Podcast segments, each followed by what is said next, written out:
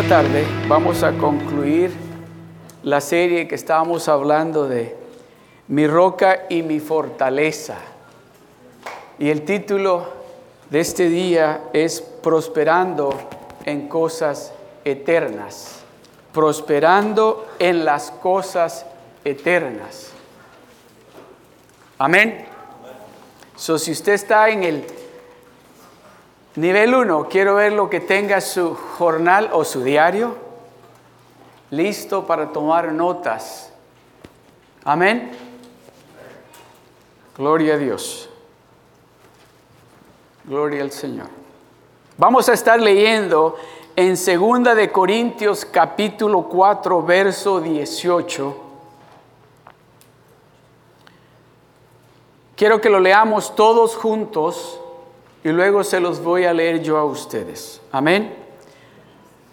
Segunda de Corintios capítulo 4 verso 18. ¿Están listos? Leámoslo todos juntos. 1, 2 y 3. Dice, no mirando, todos juntos. 1, 2, 3. No mirando nosotros las cosas que se ven, sino las que no se ven, pues las cosas que se ven son temporales, pero las que no se ven son eternas. Las cosas que no se ven son las que nosotros tenemos que estar mirando. Porque las cosas que se ven son temporales. Pero ¿cómo entonces dice puedo ver las cosas que no se ven? De eso vamos a estar hablando. Que tenemos que estar viendo las cosas que no se ven. Tenemos que estar pensando en esas cosas que no se ven, pero que se encuentran en la palabra de Dios. Vamos a estar hablando de esas cosas que nos van a llevar a ese lugar eterno. Y vamos a estar hablando de cinco cosas importantísimas en la vida de un hijo de Dios y de una hija de Dios. Vamos a estar tratando en esta tarde de algo que antes nosotros sufríamos de eso. Oiga bien lo que estoy diciendo. Antes nosotros sufríamos de eso. ¿Sabe qué se llama eso que vamos a estar hablando? Pecado. Vamos a estar hablando de ese pecado. ¿Cuántos de ustedes, o no, yo creo, aquí no hay nadie que haya dicho eso, pero han oído a alguien decir esto? Oh, pero es que es una mentira blanca. ¿Han oído eso? ¿Verdad que lo han oído? Que lo han dicho alguien por ahí. Oh, pero es una mentirita blanca. O tal vez han dicho una mala palabra y han dicho lo siguiente, pero es que lo dijo jugando.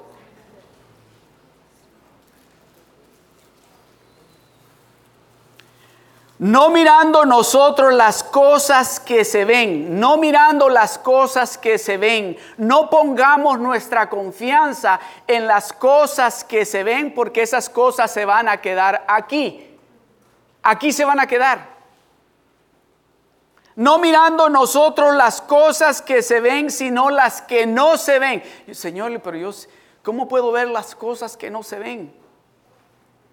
Es más fácil para mí mirar las cosas que se ven, especialmente aquellas que me gustan a mí, especialmente aquellas que me interesan a mí. ¿Verdad? Especialmente aquellas cosas que son importantes para mí.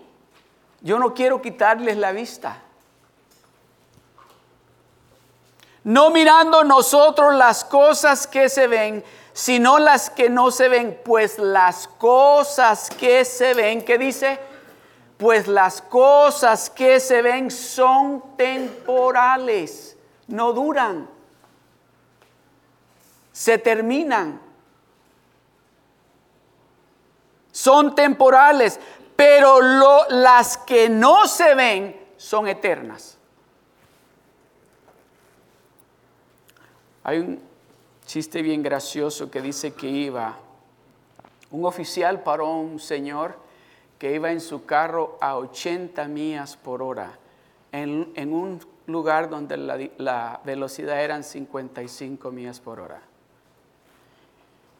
Y lo paró el policía y le dice, Señor, le dice el chofer, dice, el oficial le dice, yo miré que usted iba a 80 millas por hora, le dijo el oficial al Señor. Y el Señor le contesta, madre mía, oficial, yo lo puse en el automático.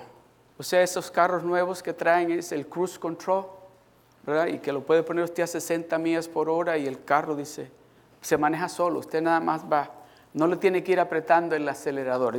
Dice, madre mía, oficial, yo lo puse en lo automático a 60. Tal vez su instrumento o su radar necesita que lo calibren, le dice el señor al policía. Y en ese momento la esposa, sentada ahí al lado de él, le dice, dice,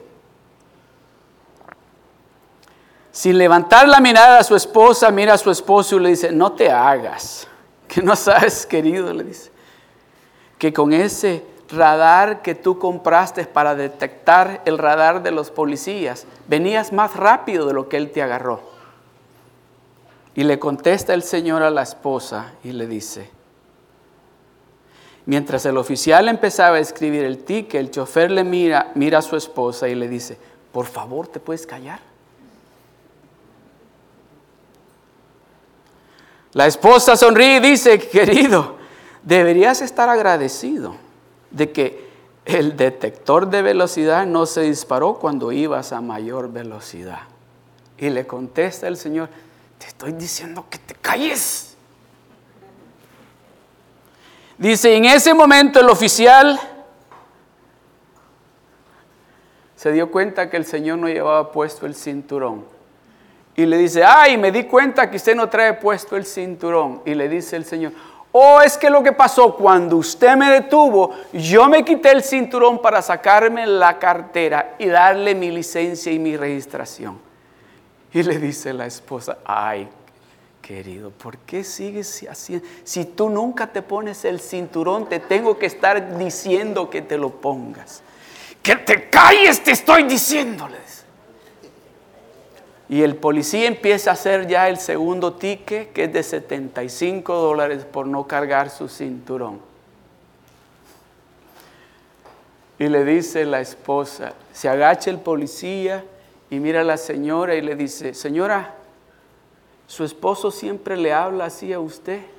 Y dice la señora, bueno, siempre que anda tomado, le dijo. La palabra de Dios dice que su pecado lo alcanzará. Tarde o temprano su pecado lo alcanzará. No crea o no creamos de que es pequeñito o nadie se da cuenta. De eso vamos a estar hablando. Vamos a estar hablando de cinco cosas importantísimas que son para las cosas eternas. Número uno,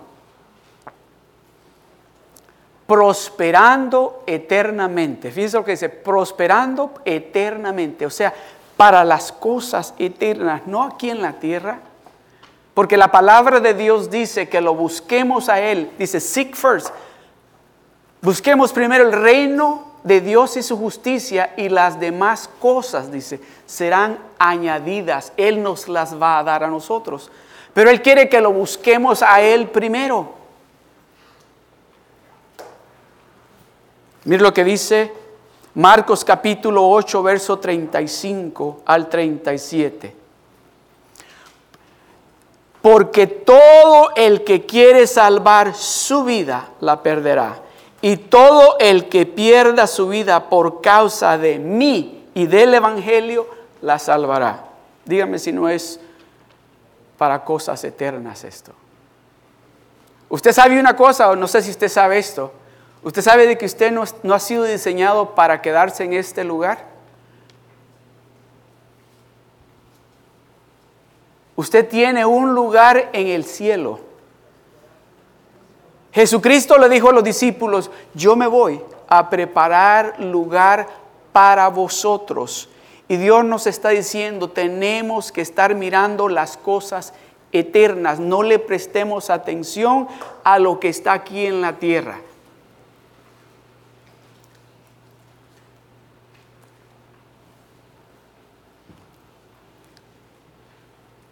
¿A quién le gusta? Le gustaba bailar. Ah, levante la mano, quiere ver. Ah, ¿verdad? ¿Se acuerdan? Cuando llegaba el día viernes, llegaban del trabajo, ¿verdad? llegábamos y nos bañábamos y buscábamos la ropa. Decía, ah, esta no me la he puesto hace un buen rato. ¿Verdad?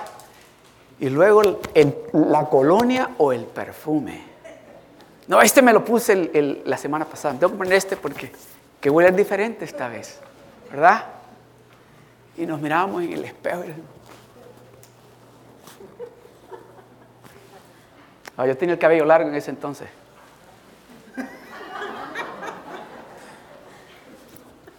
Es que me gustaba, no me gustaba que se me metiera entre el cuello, ¿eh?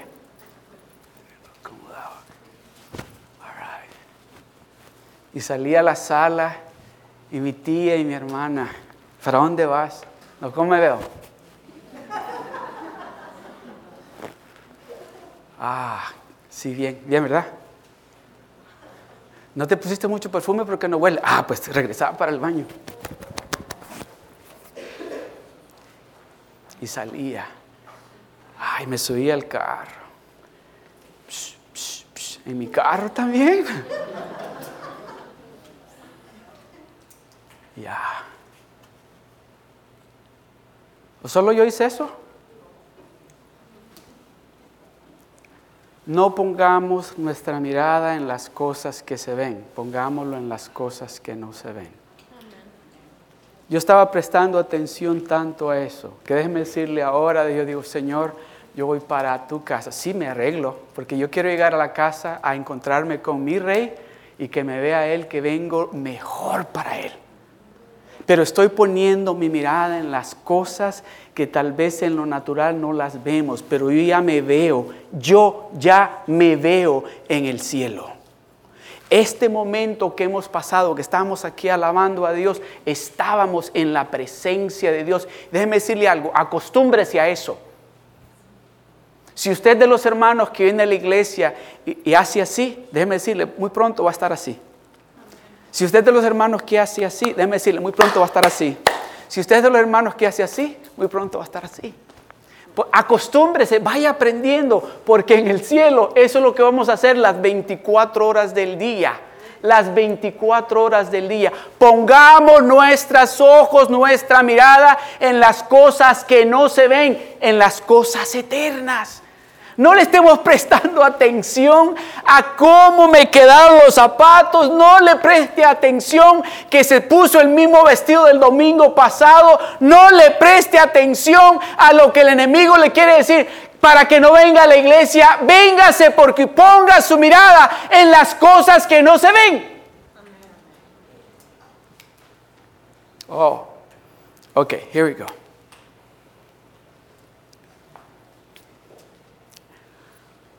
Nosotros poníamos las miradas en las mujeres y las mujeres en los hombres. Y déjeme decirle algo, aún, aún todavía, por eso Dios nos está diciendo, Dios quiere curar el pecado, quiere limpiar porque Dios nos está llamando a la iglesia a santidad.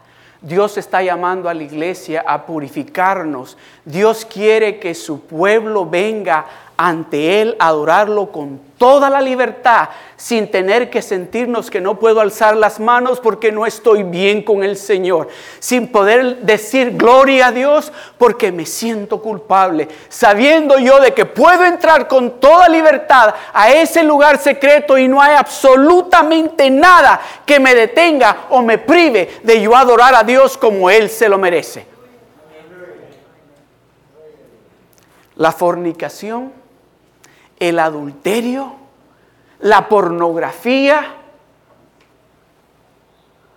el sexo. Oh sí, eso es pecado y estamos poniendo nuestra mirada en esas cosas que se ven porque nos gustan.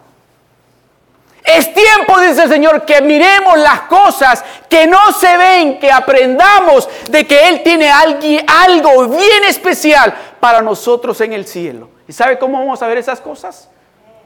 ¿Quiere que le diga cómo?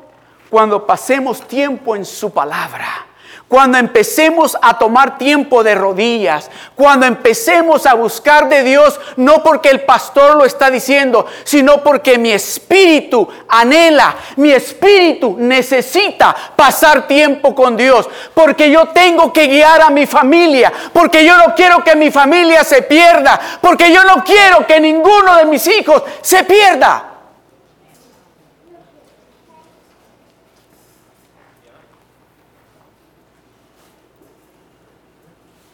Oh, sí, en la iglesia hay fornicación. En la iglesia hay adulterio. Y si Dios está hablando es porque Dios, déjeme decirle, ¿qué es lo que usted hace con su hijo cuando anda haciendo algo que no es correcto? ¿Usted se queda callado? ¿O va y le dice, no, no puedes hacer eso? ¿No tienes que andar haciendo eso? ¿No es así? Entonces Dios nos está hablando en esta tarde es porque nos ama. Usted corrige a su hijo, a su hija, porque le ama. Dios nos está hablando en esta tarde porque nos ama. Porque Él quiere hacer en el medio nuestro cosas grandes, cosas maravillosas, cosas sobrenaturales. Pero mientras usted y yo no nos arreglemos y no limpiemos y no pongamos en orden nuestra casa, Jesús el Todopoderoso no se va a manifestar en el medio nuestro como Él lo quiere hacer.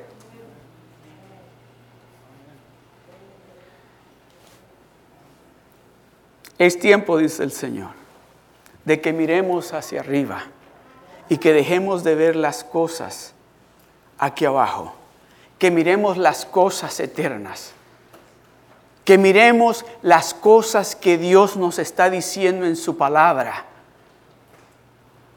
Dios nos está diciendo a nosotros que lo que Él quiere para nosotros es paz, es salud, es bendición, es provisión. Él quiere proveernos a nosotros de todo eso, pero hemos puesto nuestra mirada en el dinero, Hemos puesto nuestra mirada en el carro nuevo que tenemos. Hemos puesto nuestra mirada en nuestro esposo o en nuestra esposa. Hemos puesto nuestra mirada en ese trabajo que tenemos. Hemos puesto nuestro trabajo en lo bien que estamos. Hemos puesto nuestro trabajo en lo, en lo inteligente que somos. Y déjeme decirle, aquí se va a quedar.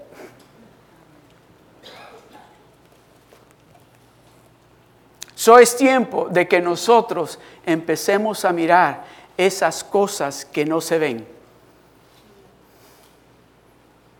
Es tiempo de que usted y yo empecemos a mirar esas cosas que no se ven en lo natural. Se ven solamente en lo espiritual.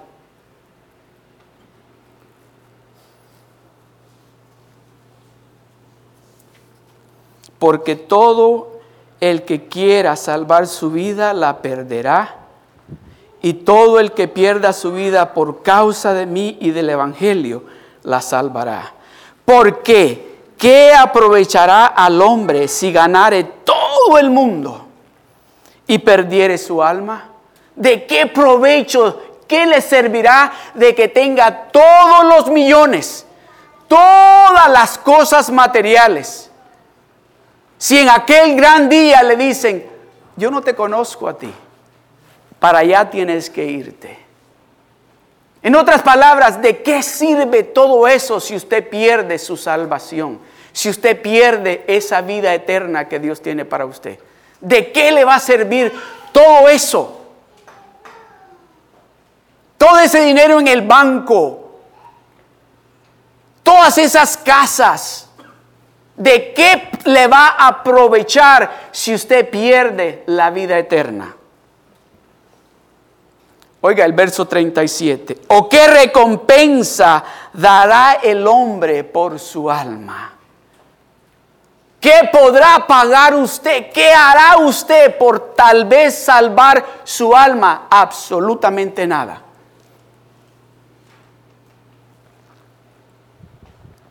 Primera de Timoteo capítulo 6 verso 10 dice, porque raíz de todos los males es el amor al dinero, el cual codiciando algunos se extraviaron de la fe y fueron traspasados de muchos dolores. Pusieron su mirada y estuvieron mirando las cosas que se ven, lo material. No pongas tu mirada en las cosas que estás viendo en lo natural. No pongas tu confianza en el dinero que tienes. Pon tu confianza en el Todopoderoso, porque el que te ha ayudado a que tengas ese dinero es Él. Él es la fuente donde surgió esa bendición. No, yo lo digo de esta manera, no pongas tu mirada en la bendición, pon tu mirada en el que te dio la bendición. Mateo 7, capítulo 7, del verso 21 al 23. No todo el que me dice, Señor, Señor, entrará en el reino de los cielos. ¿Usted quiere entrar al reino de los cielos? ¿Hay aquí alguien que no quiere entrar al reino de los cielos? Todos queremos entrar al reino de los cielos, ¿verdad? ¿Verdad que sí? Todos queremos entrar al reino de los cielos, pero para entrar al reino de los cielos hay un requisito. Y ese requisito es que tenemos que poner nuestra mirada ya en el reino de los cielos. Creyendo, oiga esto, me decía un hermano a mí, por cierto, estaba ya, ya, ya le habían dicho los doctores que se iba a morir. Y estaba en la cama y la esposa le dice, le dice, ya te dijo el doctor que no puedes hablar, espérate, déjame decir los hermanos lo que yo ya estoy viendo. Déjame decir los hermanos para que ellos se emocionen, se motiven a darse de cuenta de que lo que Dios tiene para nosotros allá es algo especial. Y dice él, Hermanos, dice, dice la palabra de Dios, Jesucristo hablando, dice, yo ya me voy a preparar lugar para vosotros. Me voy a preparar una mansión. Y dice el hermano allí, y yo ya veo mi mansión. Yo no veo una casita como la que tenemos aquí, le dice a la esposa, de dos recámaras. Yo veo una mansión donde yo voy a estar allí y ya no me va a doler el estómago. Ya no me va a haber ninguna tristeza, ninguna preocupación. digo así, hermanos, se los digo, yo ya veo ese lugar. Yo ya lo veo, yo ya me siento en ese lugar. Ese día a las doce y media de la noche se fue. Y decía la esposa, hermano, y se fue con una sonrisa, como quien iba para el cine, dijo ella. Oh, pero es que él no iba para el cine, él iba para su casa esa mansión que Dios se fue a prepararle. Amados hermanos, es tiempo que empecemos a darnos de cuenta de que este mundo se está poniendo a diario más oscuro. Más oscuro. Entonces dice Dios, no miren lo que está pasando. No le prestes atención a esas cosas que tú ves con tus ojos naturales. Préstale atención a lo que yo tengo preparado para ti.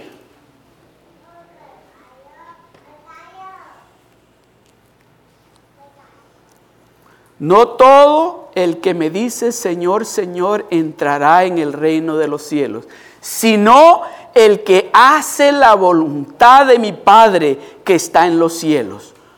Muchos me dirán en aquel día, Señor, Señor, ¿no profetizamos en tu nombre?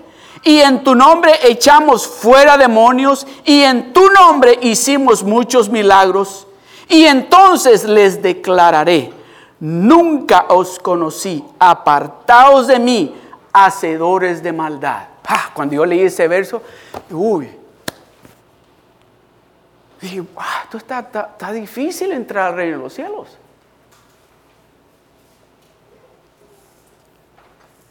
Le está diciendo a los apóstoles, muchos, dice, profetizarán, sanarán enfermos, echarán fuera demonios. Y le va a decir, ¿sabes qué? No te conozco. Apártate. ¿Cuántos han leído la historia de Judas? Judas andaba con el Señor. Judas oró por los enfermos y se sanaron. Judas oró por los endemoniados y fueron libres. Pero puso su mirada en las cosas de aquí. Puso su mirada en el dinero. Dice, mejor es entrar al reino de los cielos sin un brazo. Así dice la palabra de Dios. Dice, mejor es que te cortes un brazo y entres manco al reino de los cielos que quedarte e irte al infierno. Mejor es que te saques un ojo y entres con un ojo nada más, pero que te quedes aquí en la tierra mirando todo lo que hay aquí en la tierra. Ah, está difícil, ¿verdad? Dios nos está diciendo a nosotros la manera más fácil para entrar al reino de los cielos. Ya nos dijo que pongamos nuestra mirada no en las que las puso Judas, que pongamos nuestra mirada en las cosas eternas que mantengamos nuestra vista en el cielo sabiendo de que nosotros vamos por esta tierra de pasada. No sé si usted alguna vez ha viajado.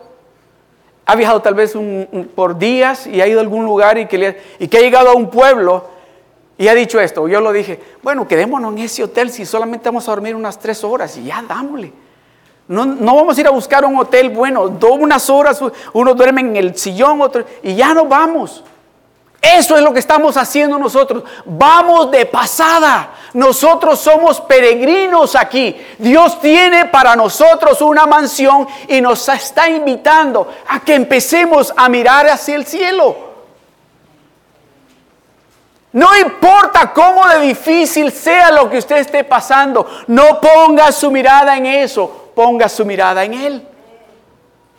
Oh, pastor, pero es que usted no sabe lo difícil que yo estoy pasando ahorita. Vamos a seguir. Marcos capítulo 9 del verso 43 al 48.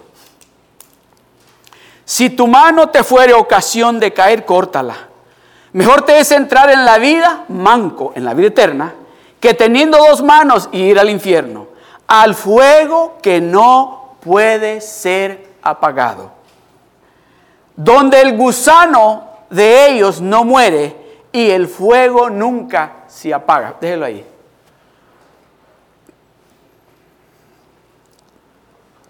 Si tu mano te fuere ocasión de caer, córtala. Mejor te es entrar en la vida manco, en la vida eterna, que teniendo dos manos ir al infierno, al fuego que no puede ser apagado, donde el gusano de ellos no muere y el fuego nunca se apaga. El verso 45. Y si tu pie te fuere ocasión de caer, córtalo.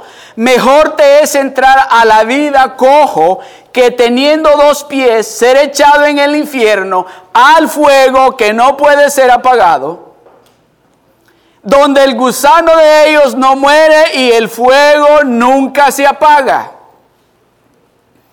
Y si tu ojo te fuere ocasión de caer, sácalo.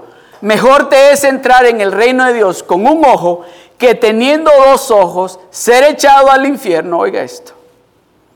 Donde el gusano de ellos no muere y el fuego nunca se apaga.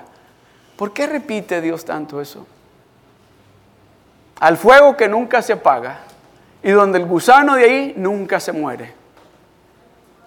Dios nos está queriendo decir algo. Y Dios quiere que entendamos esto, de que es importante. Dios no nos está diciendo de que nos cortemos una mano.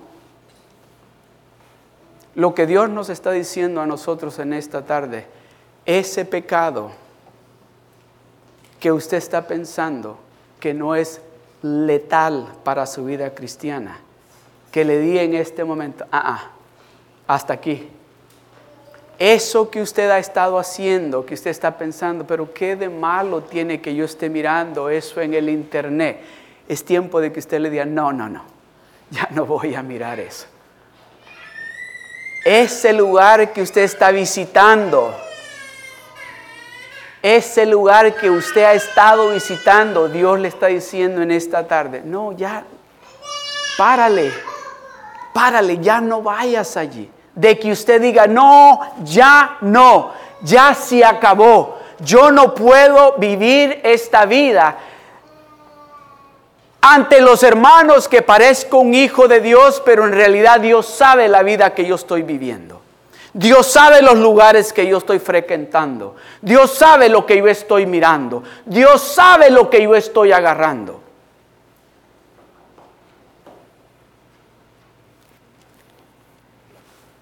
¿Está interesado Dios en el bienestar suyo? Por supuesto que sí. ¿Quiere Dios, quiere Dios que usted vaya al cielo? Claro que sí. ¿Quiere Dios que usted vaya al infierno? No. Dios no quiere que usted vaya al infierno. Por eso Dios nos está hablando y nos está diciendo de que es tiempo de que nosotros como parte del cuerpo de Cristo, como la iglesia, Dios nos está diciendo, yo vengo a buscar una iglesia sin manchas, una iglesia pura, una iglesia donde haya amor, una iglesia donde haya unidad, una iglesia donde no haya orgullo, una iglesia donde haya una hermandad de que la presencia de Dios se manifieste y empecemos a mirar la gloria de Dios en el medio nuestro como nunca lo hemos experimentado. Amén. Santiago capítulo 1, verso 22. Dice, pero sed hacedores de la palabra y no tan solamente oidores, engañándoos a vosotros mismos. No solamente es escuchar la palabra, no solamente escuchar y decir, oh, es que eso no es para mí, ese es para el hermano que no vino ahora. Ese hermano hubiera venido ahora, este, mensaje está perfecto para él, o esa hermana necesitaba estar aquí ahora. No, Dice, no solamente siendo oidores, pero hacedores de la palabra. ¿Sabe algo? Que esto no era parte de lo que yo le iba a estar hablando en esta tarde. Eso no es lo que yo traía para hablar en esta tarde. Por alguna razón Dios está tratando con nosotros. Dios quiere Dios lo quiere a usted y a mí en el cielo. Dios quiere que usted y yo vivamos el tiempo que vamos a estar aquí en victoria, en bendición, en unidad, en amor. Él quiere eso para nosotros. Él no quiere verlo a usted ya más preocupado. Él no quiere verlo a usted ya más en necesidad. Él no quiere verlo a usted ya más preguntándose usted mismo, ¿Cómo voy a resolver esta situación? Él quiere ser el proveedor suyo.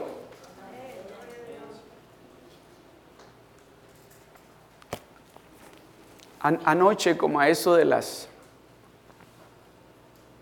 siete de la noche, creo, siete y media, tocaron la puerta de mi casa y pues estaba en mi cuarto y no oía y creo que mi yerno oyó y salió y me llama por teléfono y dice, aquí hay una señora que quiere hablar con usted. Y le digo, ¿quién es? Dice que ya vino aquí a hablar con usted una vez. ¿Pero cómo se llama? Pues me dice, no sé. Pues ahí voy para afuera y está esta señora que había llegado a hablar conmigo una vez y me dice esto. Estoy aquí porque soy desobediente y necesito que ore por mí. Y le digo, ah, ¿por qué dice que está siendo desobediente? Porque Dios me viene diciendo hace días. Y desde la, estuvo en mi casa y si yo no me acuerdo, hace como unos tres meses atrás, no me acuerdo. Y usted me dijo que yo tenía que ir a la iglesia, que yo tenía que buscar de Dios, que yo tenía, estoy hablando con una hermana americana, que yo tenía que envolverme en la iglesia, tenía que ser parte de algún ministerio. Y me dijo esto, pero me dijo, estoy aquí porque soy sola, no tengo familia. Y estos días de fiesta, y me dijo, no hay o qué hacer, estoy hasta pensando quitarme la vida.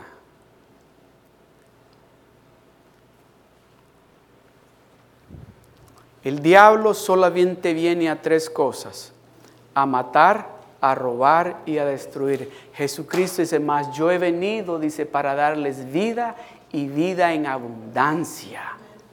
Pero tenemos que ser obedientes a lo que nos está diciendo que hagamos. Tenemos que escucharle lo que nos está diciendo. Tenemos que prestarle atención. Si Dios nos está diciendo que hagamos algo, hagámoslo, seamos obedientes a lo que nos está diciendo. Y me dice, ore por mí, porque no hay o que hacer. Ya viene Thanksgiving, ya viene Navidad, and I'm going to spend it by myself.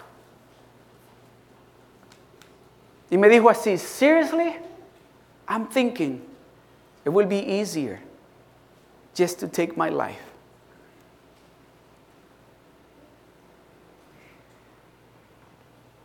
God is saying to us, Dios nos está diciendo a nosotros, put your eyes, pongan sus, sus, ojos, su mirada en las cosas eternas, en las cosas de allá arriba. Don't pay attention to what you see here on earth. Pay attention to what you see in heaven.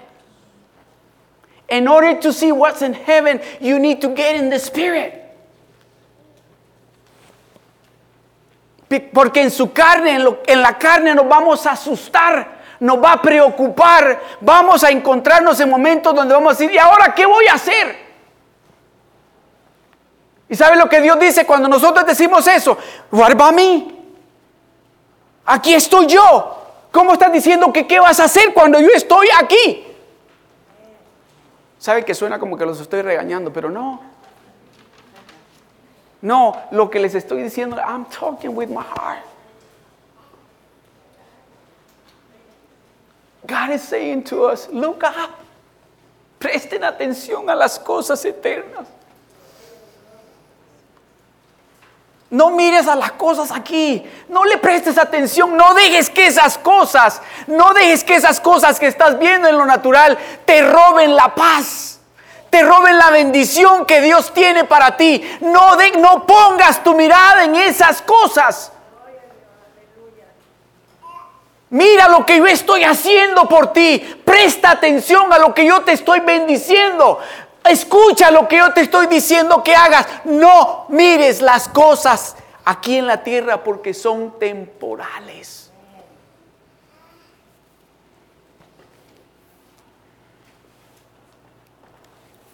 ¿O usted cree que cuando usted,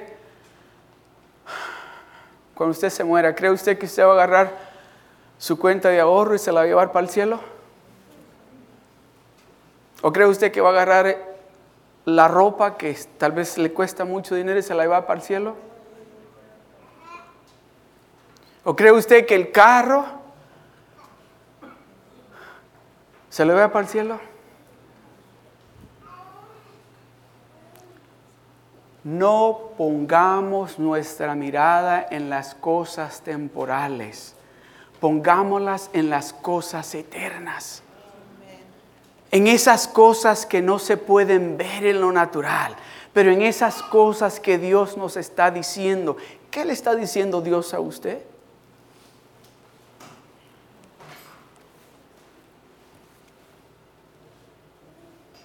Oh, hermanos, dijo el hermano, si ustedes pudieran ver lo que yo estoy viendo en este momento se quisieran ir conmigo, dijo. Y déjeme decirle que cuando él dijo eso, yo tenía como 20 años. Y le dije, no, I don't want to go yet. I still have things to do. sí, pero si yo hubiese podido ver lo que él estaba viendo y lo que estoy experimentando ahora, déjeme decirle algo, yo le hubiese dicho, yo me quiero ir con usted también.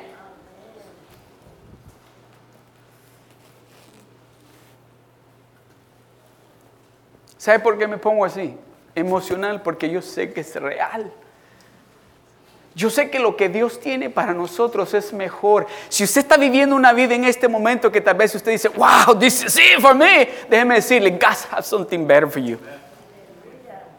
Si usted cree que en este momento usted está en su plenitud de todo lo que, oh, déjeme decirle, Dios tiene algo mejor para usted. Y si usted está pasando un momento difícil en este momento, déjeme decirle, Dios tiene preparado algo para usted maravilloso. Así, maravilloso.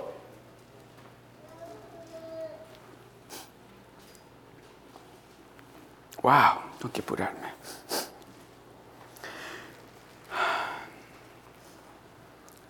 Número dos, prosperando espiritualmente.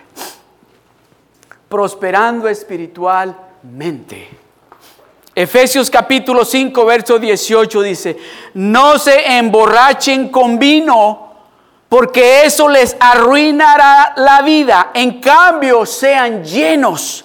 ¿De qué dice? Del Espíritu Santo. No se embriaguen, no se... Oiga, déjeme decirle, oh, yo nunca, nunca, nunca, nunca me he emborrachado, ni, me voy a emborrachar, pero déjeme decirle, no hay cosa más rica que estar en, en la presencia de Dios y sentir el poder de Dios. No me importa quién esté a mi lado, yo voy a danzar para mi Dios, yo voy a gritar para mi Dios, yo quiero celebrar con mi Dios el hecho de saber de que Él está a mi lado y de mi lado. Amén. Eso dice, no se embriaguen con vino, porque eso en realidad es temporal y al final le va a doler la barriga y le va a doler la cabeza. En cambio, si se embriagan del poder del Espíritu Santo, van a ser llenos de poder y van a ver la gloria de Dios manifestarse en sus vidas. Aleluya. No os embriaguéis con vino. Ya viene la Navidad, ya viene Thanksgiving. No os embriaguéis con vino en lo cual hay disolución. Antes bien, se llenos del Espíritu Santo. Se llenos del poder de Dios. Amén. No os embriaguéis. No os embriaguéis. O sea que sí nos podemos embriagar con el Espíritu Santo. Cuando usted venga a la casa del Señor, dígale, Señor, ah, no, mejor no lo digo. Pero ¿cómo, ¿cómo es que dicen? ¿Cómo es que dicen? Me tengo que apurar, mejor no lo digo. Páseme otra, dice, va. Pero esas que están heladitas. De esas que cuando la agarro está sudando. No os embriaguéis con vino, en lo cual hay mentira, hay disilusión. Mejor dice, sé llenos del poder del Espíritu Santo. Porque déjeme decirle, el domingo pasado nosotros escuchamos una predicación poderosa aquí que nos hablaba Dios diciendo la importancia que hay cuando nosotros como hijos de Dios caminamos llenos del Espíritu Santo las 24 horas al día, los 7 días a la semana. Los demonios tiemblan a la presencia del Señor. Y cuando usted camina de esa manera, embriagado, lleno del Espíritu Santo, a donde usted llegue va a llevar paz. A donde usted llegue va a llegar alegría. A donde usted llegue va a llegar bendición. ¿No le ha pasado esto? Oiga esto, yo sé que les ha pasado. Ha llegado usted a comer a un restaurante que está solo. Pero en el momento que usted llega, se llena. Usted va a llevar la bendición a donde quiera que usted vaya. Usted llega y hay bendición, hay paz, hay alegría. Así va a ser. A donde usted llegue va a llegar con el poder de Dios a bendecir a los que necesitan bendición. Amén. Tengo que apurar. Judas capítulo 20, capítulo 1, verso 20, dice, pero vosotros, amados, pero vosotros, amados, edificándoos sobre vuestra santísima fe, orando en qué dice? En el Espíritu Santo. Aleluya. Anoche, como a eso, bueno, no anoche, sino que ahora, como a la una y media, quizás o dos de la mañana, se despertó mi nieto con una calentura y pues este, ya me levanto a los llantos del niño y eso, y, lo, tienen sin ropita y eso, y, pues estuvimos orando por él temprano. Y, creímos, le dijimos, Señor, no vamos a dudar, Él está sano, Señor, Él no está enfermo y declaramos que esa fiebre se le va y a las dos de la mañana está calientísimo y pues lo agarro y pues ya no hay que orar. Ya estoy, Señor, y estoy con Él cargándolo, Señor, Señor, tú dijiste, Señor, y estamos creyendo. Y me toca mi esposa aquí y me dice, ora en lenguas. Ah, y me pongo a hablar en lenguas. Y pasé quizás como unos 15 a 23 minutos hablando en lengua. Déjeme decirle, Daniel se acostó y no despertó hasta ahora en la mañana. Hay poder cuando usted y yo entramos a ese lugar y somos revestidos del Espíritu de Dios. Empezamos a declarar con autoridad la palabra de Dios y los demonios se van.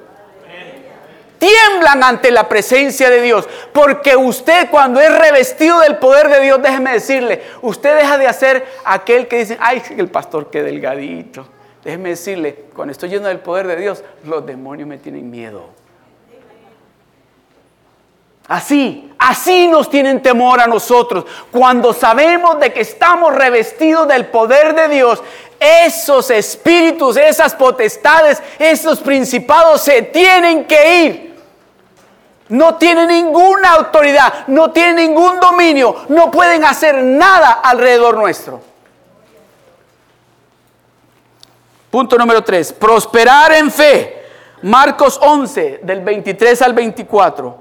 Porque de cierto os digo que cualquiera que dijere a este monte, quítate y échate en el mar, y no dudare en su corazón, sino creyere que será hecho lo que dice, lo que diga le será hecho. Por tanto os digo que todo lo que pidiereis orando, creed que lo recibiréis y os será hecho. Todo lo que pidieres orando, cree porque lo vas a recibir. Cree porque el año no se ha terminado. El año 2015 no se ha terminado. Faltan todavía como mes y medio. Eso que Dios le ha prometido a usted, créale a Dios porque Dios se lo va a dar a usted. Créale a Dios, no, le, no dude, crea. Créale a Él porque eso que Dios le ha prometido a usted es suyo y nadie se lo va a quitar. Créale a Dios. Es para usted. Ya Dios lo escribió. Ya Dios lo dijo y es para usted. Y nadie se lo va a quitar. Amén.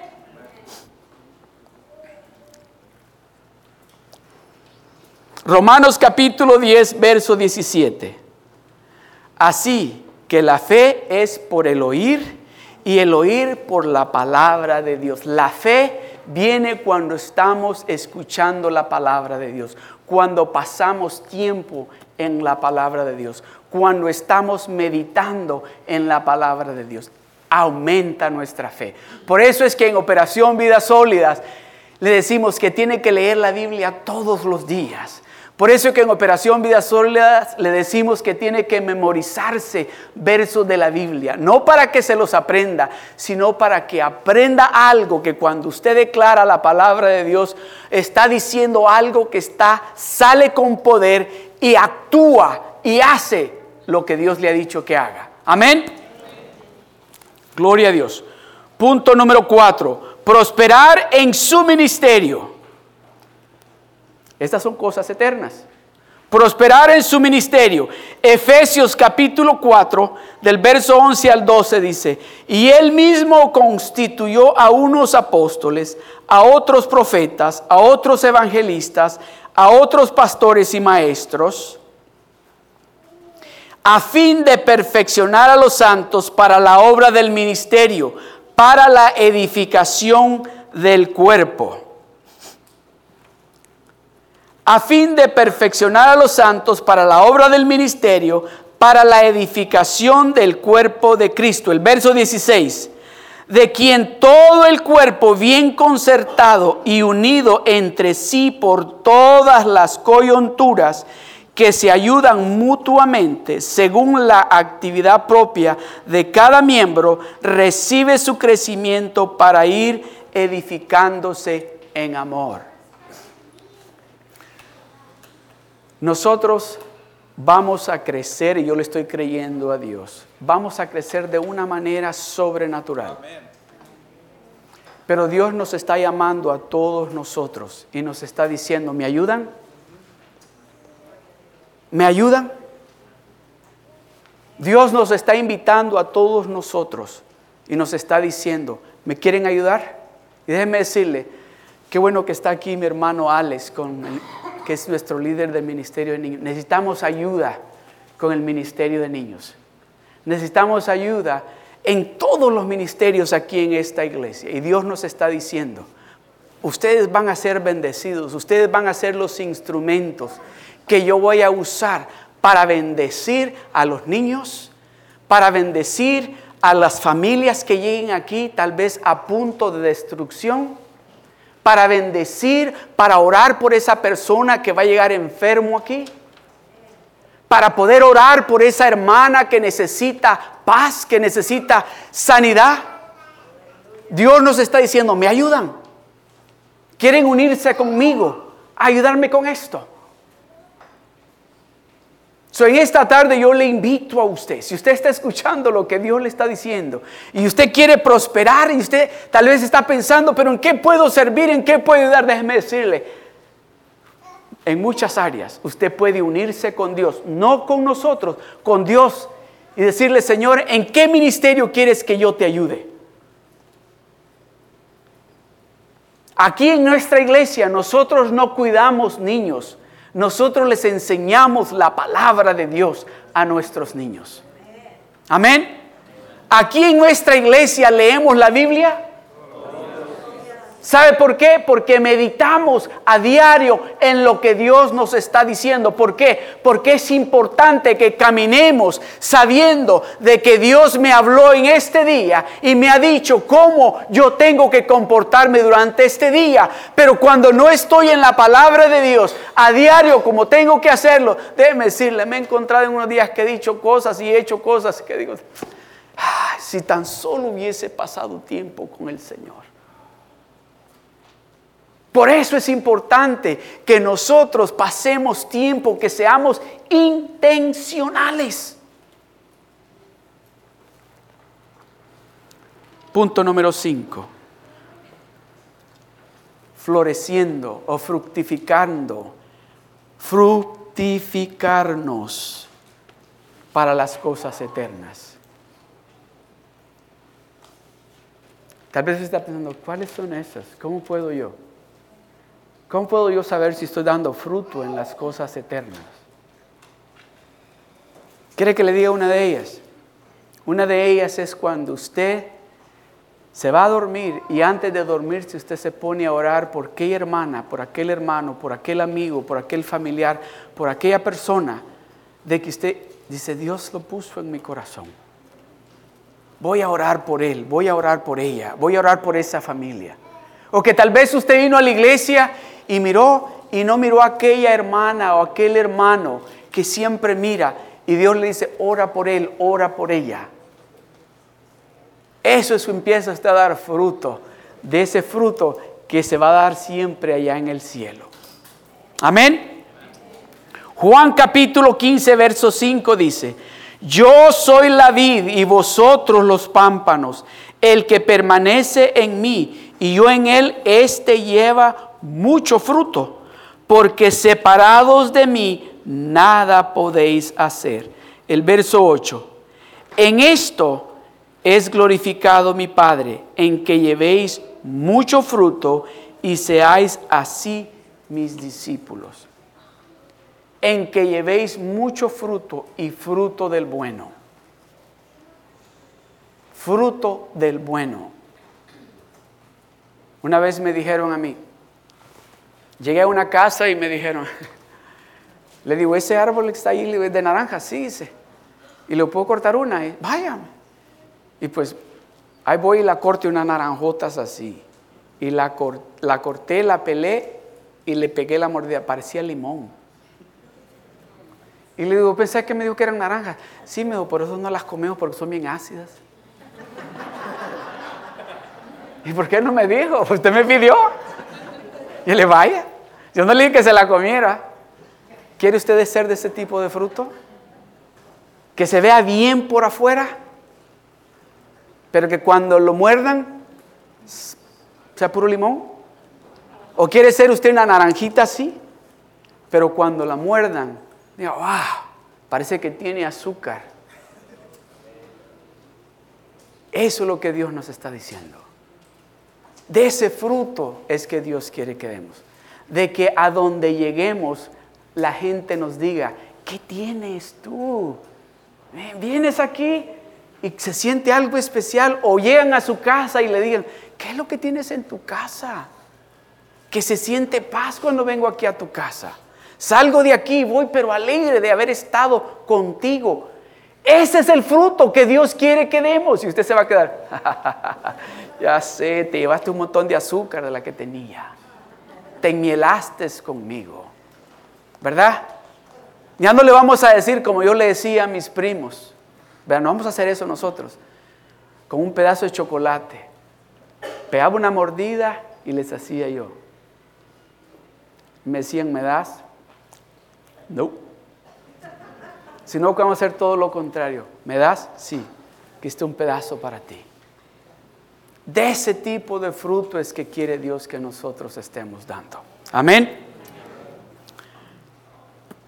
Estar en la iglesia le mantiene su pensamiento en las cosas. ¿Sabía usted eso? De que pasando tiempo usted en la iglesia, viniendo usted a la iglesia, porque cuando dejamos de asistir a la iglesia por unos dos o tres domingos, ¿qué pasa? Cuando llega aquel domingo que alguien dice, vamos a ir a la iglesia. Sí, se nos estaba pensando ir, pero ya me preguntaron porque había pensado que ya estaba haciendo planes para irme para Las Vegas. Si alguien está pensando ir para Las Vegas, no se vayan a ir para Las Vegas.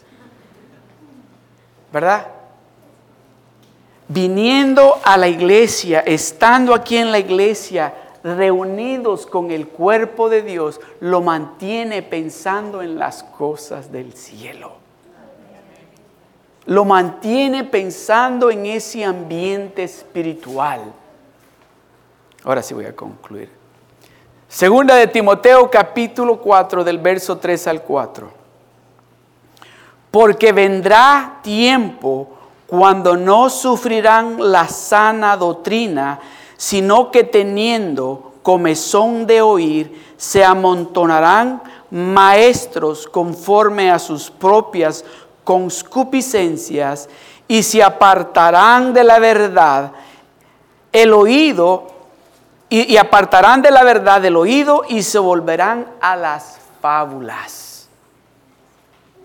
Es importante de que usted esté recibiendo la palabra del Señor. Es importante de que estemos reunidos como parte del cuerpo de Cristo, porque empezamos a pasar tiempo allá en el FaceTime, empezamos a pasar tiempo en el Internet, empezamos a pasar tiempo viendo las películas en el cine, empezamos a pasar viendo películas en la tele y dejamos de estar pensando en las cosas eternas y empezamos a mirar las cosas aquí en la tierra. Déjeme decirle algo. Todos han, escuchado las noticias, ¿verdad? Y han escuchado lo que está pasando. ¿Verdad? Lo que pasó en París, lo que pasó por allá por, por Siria, lo que, bueno, eh, no sé qué, un terremoto también que hubo. Eso no me quita a mí el sueño. O sea, eso me alegra.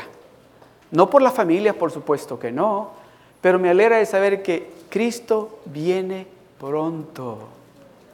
Y Dios nos está diciendo a usted y a mí, nos está diciendo esto. En Isaías 60, verso 1, dice, levántate y resplandece porque la gloria de Dios ha nacido sobre ti. En estos momentos donde este mundo se está poniendo más oscuro, todos los días Dios nos está diciendo, brilla para mí, resplandece, que vean la gloria mía que he puesto sobre de ti en ese lugar oscuro donde se encuentra el mundo. El mundo se encuentra con esa desesperación. Si usted mira, miró los, miró, los cortos de las noticias esas, qué desesperación se mira en la gente. Y déjeme decirle, y eso es el principio.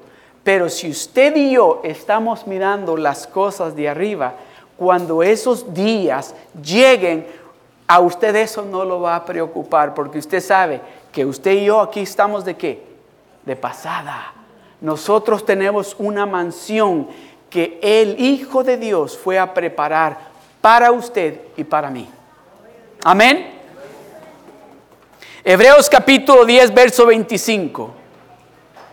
Y no dejemos de congregarnos como lo hacen algunos, sino animémonos unos a otros, sobre todo ahora que el día de su regreso se acerca. Y no dejemos de congregarnos como lo hacen algunos, sino que animémonos a, sino animémonos a otros, sobre todo ahora que el día de su regreso se acerca. Yo le digo algo a usted, y con esto voy a concluir, de que si Dios en este momento nos dijera y lo escucháramos audiblemente, yo vengo el siguiente domingo, oiga esto, vengo el siguiente domingo a la una y cuarenta y cinco. Garantía que todos nosotros le vamos a ir a decir a nuestras familias que no están aquí. Todos nosotros, y, es, oiga esto, y les vamos a decir, no, no, no, no, no, no, hoy no hay excusa, hoy nos vamos porque Dios viene ahora. Vénganse, no importa que no se hayan bañado, no importa que no tengan ropa limpia, no, hoy aquí en mi carro me lo llevo y si tengo que hacer tres viajes, yo hago tres viajes porque ahora viene Dios. Pero Dios nos está diciendo, yo vengo pronto. Yo vengo pronto. No vengo mañana.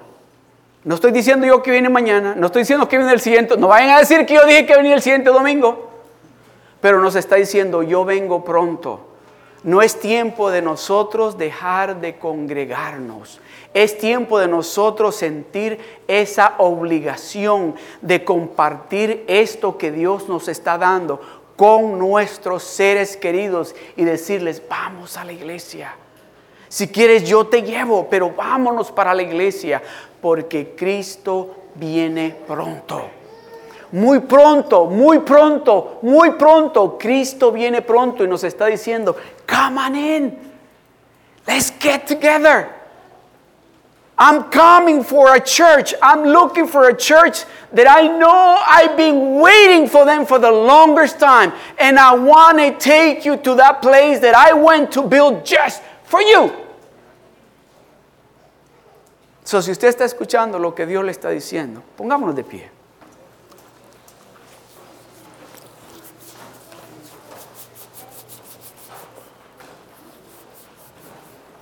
Si usted ha escuchado lo que Dios le está diciendo,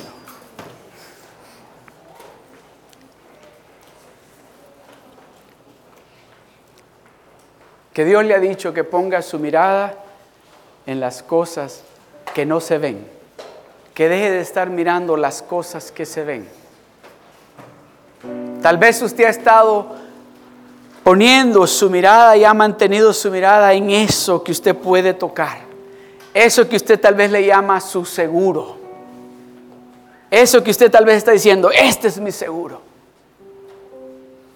En esta, en esta tarde Dios nos ha dicho que no miremos las cosas que se ven, que miremos las cosas que no se ven.